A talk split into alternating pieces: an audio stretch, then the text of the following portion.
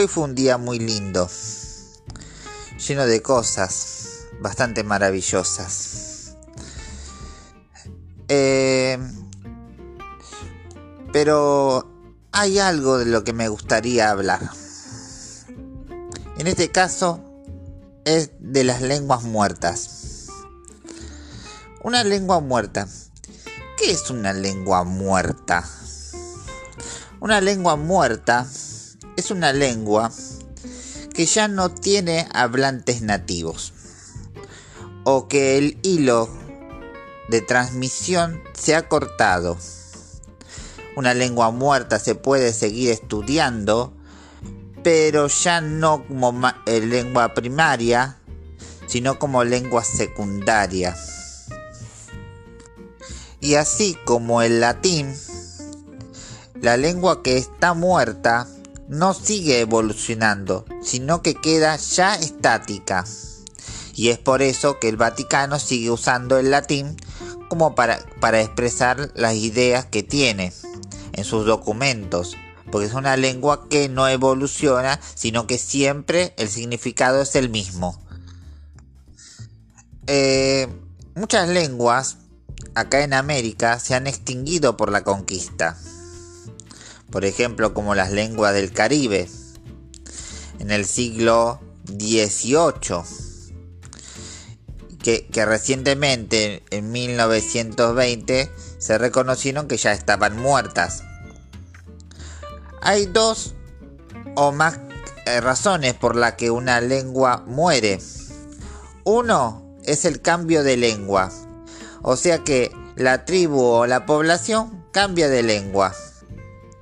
Y la segunda es que la lengua va evolucionando, va cambiando. Así como el latín cambió al español, al portugués o al francés. Algunas otras lenguas, por ejemplo, eh, desaparecen fruto de la persecución y el castigo, las guerras o las epidemias. Sin embargo, la que para mí tiene más relevancia es la persecución política de ciertos regímenes totalitarios que intentan homogeneizar a la población para que hable solamente una lengua, reprimiendo de esa manera todas las demás manifestaciones de las lenguas, como ha pasado en el País Vasco con la dictadura de Francisco Franco o con las persecuciones de los pueblos nativos de acá de América del Sur o de todo el continente. Según los expertos, cada semana desaparece una lengua.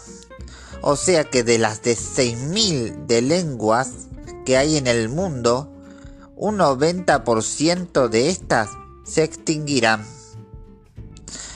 Las lenguas con pocos hablantes son llamadas microlenguas. Y para más información, me gustaría recomendar el Atlas de la UNESCO de las lenguas en peligro de extinción y el libro rojo de las lenguas amenazadas de Tapani Salminen. Y hay algo que me llama mucho la atención. El guaraní como el vascuense fueron prohibidos en distintos contextos, pero en, momentos y en lugares diferentes. Y algo parecido pasó con el esperanto, porque al parecer Hitler pensó que era una herramienta de los judíos para conspirar contra él.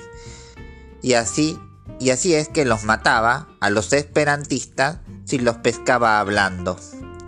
Yo siento una poco común sensibilidad por estos temas. Estuve pensando en que aunque una lengua ya no se hable, si es que posee suficiente literatura y, y los expertos pueden contar con un gran capital económico, se las puede volver a la vida, como en el caso del hebreo. Y es que todavía se puede seguir soñando con el sueño de Eliezer Ben Yehuda, que tras tres milenios de no hablarse el hebreo, pudo convertirlo en la lengua oficial del, estado, del nuevo Estado del Israel.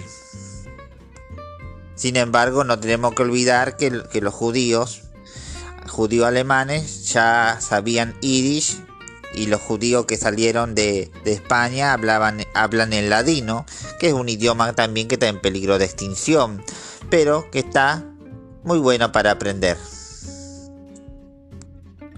Y aún así, en el mundo, en este mundo que está cada día más globalizado, e incluso el mismo español que utilizo para comunicar estas ideas es tan imponente como el mismo inglés. Y está en camino y está en el camino de la oferta y la demanda. Y es lógico porque no estudié esperanto para tener un mejor puesto en algún trabajo y además mucha plata no deja. Y entonces, ¿qué queda? Yo pienso que hay que seguir planeando sueños y materializándolos por medio del trabajo y siempre con la ayuda de un buen capital económico que podría ser patrocinado por algunos sponsors, ¿no les parece? Y en fin, y para el futuro, a lo mejor me gustaría estudiar finlandés, pero esa es otra historia para otro programa. Y espero que le haya gustado el programa de hoy. Y si es así, me alegro. Mucho, muy buenas noches y hasta luego. Chao.